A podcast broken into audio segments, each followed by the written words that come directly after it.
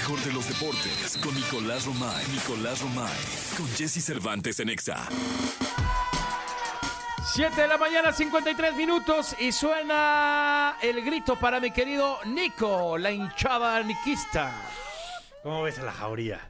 Eso, muy bien, mi Nico. Echan ganas, ¿no? Echan ganas, como siempre. De altas y bajas. Sí, No, pero más, más altas que bajas.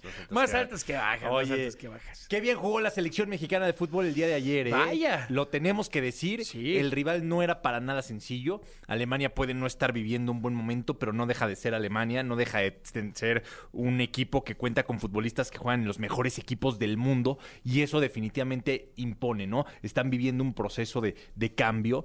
¿Quién diría que en el 2018, ¿te acuerdas cuando se le gana a Alemania en el Mundial? Sí. Eh, El discurso, porque así somos, ¿eh? El discurso era bueno, pero se le ganó a la peor Alemania.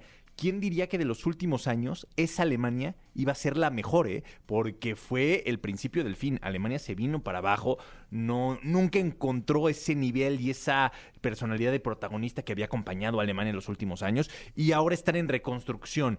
Y el día de, de ayer el equipo del Jimmy Lozano, a pesar de todo esto, salió con personalidad, con orgullo, con carácter, sabiendo estar, sabiendo encarar el, partido, reponiéndose a que te hacen un gol, bueno, pues tú vas y empatas, ¿no? Y después voy y me pongo al frente. Eh, un Memo Ochoa que creo que sigue demostrando por qué es el portero titular de la selección y por qué no deja jugar a nadie, ¿no? Porque eso es la, realidad, porque Memo quiere estar y sigue demostrando que está para ser titular, ¿no? Pero al mismo tiempo se le da la oportunidad a algunos de sus futbolistas y demuestran que tienen lo que se necesita, ¿no? Para ser seleccionados nacionales y que no se achican en este tipo de, de- de partidos contra rivales que pues imponen, ¿no? Alemania es lo top, ¿no? Totalmente, mi querido Nico. Tanto, tanto que le metíamos que los extranjeros y que tráiganse al director técnico de Argentina y que luego no, que vayan al de Colombia. Y el bueno resultó ser mexicano y se llama Jimmy Lozano. digo, aventurado y optimista. Me Aventurado gustaría y que así sí optimista. fuera, sí, porque creo que todavía el gran reto del Jimmy, el gran reto del Jimmy primero va a ser ganarle a Honduras y calificar a la Copa Oro- a la Copa América. Y mantenerse con ese ritmo. Y ya, obviamente, ¿no? Ya después en Copa América, en donde realmente hay una responsabilidad, hay un objetivo, porque en estos partidos amistosos, digo, queda muy bien el empate 2 a 2 y, queda muy bien, ¿no? Se valoran más cosas, ¿no? Como la personalidad con la que encaras el partido. Yo valoraría otras cosas, pero en la Copa América sí tienes un objetivo que es el de avanzar. Ahí no se va a tomar tanto en cuenta si jugaste bien, mal, regular. A ver, ver- vamos a ser muy honestos, ahí lo que queremos es ganar, punto. Totalmente. ¿no? Y entendemos que es una Copa América que si bien eh, Argentina está en otro nivel, Brasil tiene sus dudas, o sea, México va a poder competir en esa Copa, en esa Copa América, ¿no? Eh, ahí yo creo que nos podríamos ya animar a decir, oye, sí, el Jimmy Lozano fue la decisión correcta. Ahorita hay indicios de que la cosa va bien, ¿no? Hay indicios de que se tomó una buena decisión y de que este es un proyecto, ¿no? Pero todavía es muy aventurado, muy...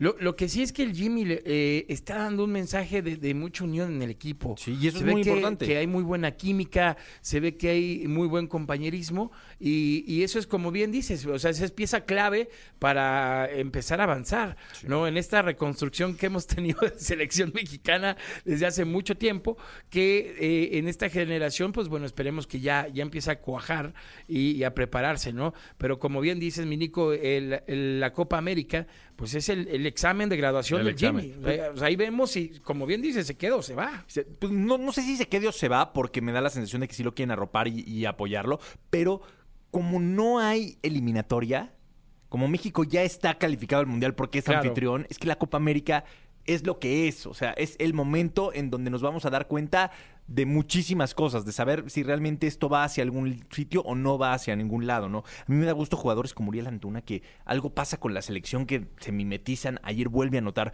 Uriel Antuna, el chiquito Sánchez también, un gol de cabeza, dices, ¿cómo es posible? Bueno, pues ahí está eh, anotando y haciéndose presente y, y poniendo a México, la verdad, en un sitio que nos da, que nos da orgullo, ¿no? Así que México empata el día de ayer 2 a 2 con Alemania, se le ganó a la selección de Ghana y creo que es una fecha FIFA en donde salimos con un balance bueno, un balance positivo, construyendo lo que, lo que necesitamos. Es la, la punta del iceberg, ¿no? Y así lo tenemos que decir. La selección mexicana mayor es lo más mediático y, y es lo que más importa. Sin embargo, hay muchas cosas abajo que se tienen que cambiar, que se tienen que reestructurar, que, que también se tiene que entrarle en serio, ¿no? Pero Claro. lo más, lo que siempre nos mueve la aguja es la selección mexicana mayor. Y mientras ella tenga buenos resultados y esté medianamente en el camino correcto, trabajar en todo lo demás va a ser más fácil.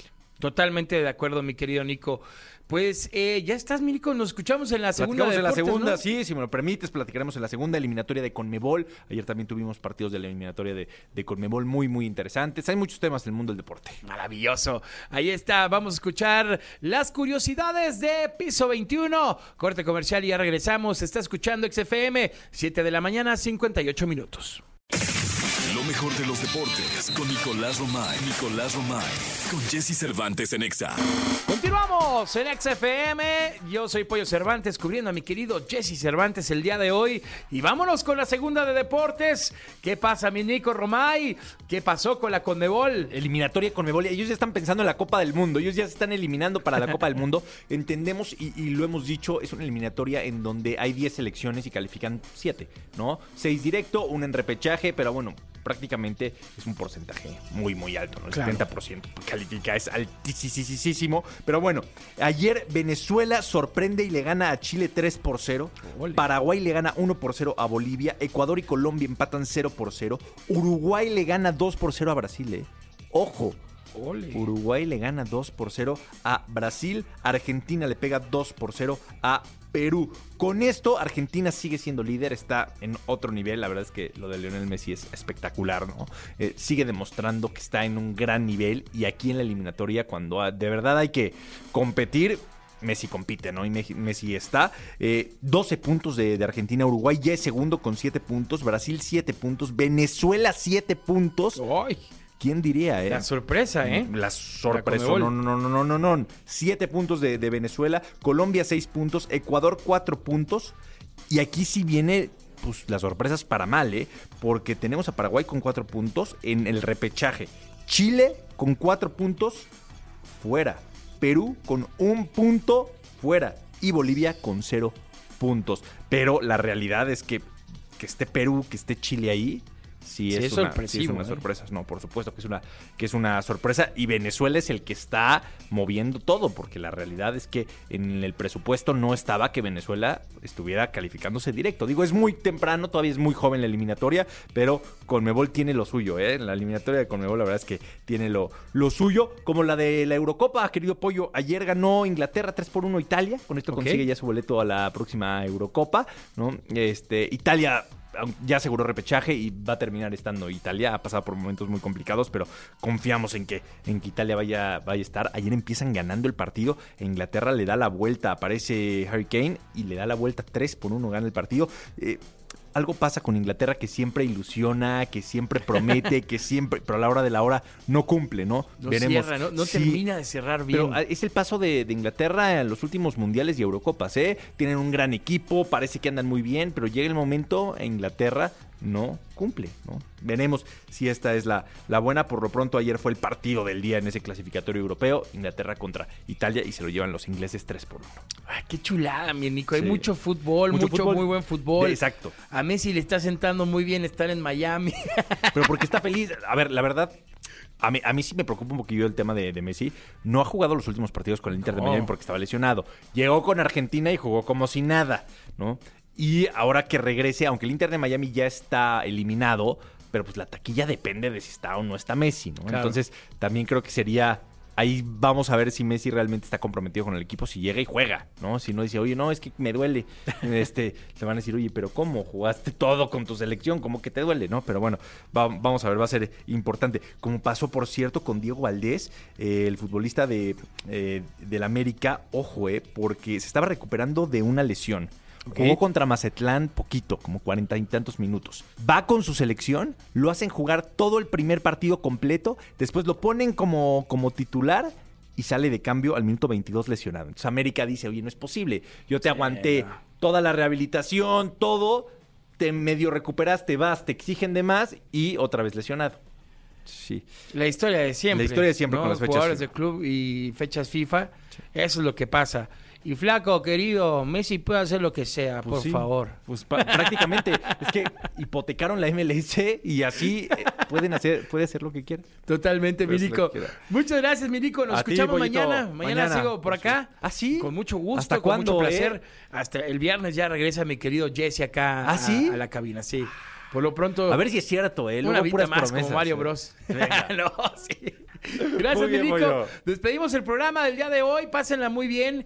Como bien lo escucharon, nos vemos y nos escuchamos mañana aquí en la Frecuencia Naranja en XFM. Nos quedamos con el BFF de mi querido Nico Romay, Eh, mi Jordi. con mi Jordi Rosado. Y Manolito. Y Manolito querido Que también. viene siempre bien puntual. Muy puntual ellos. Vámonos, continuamos. Estás en XFM. Pásala bonito. Feliz miércoles.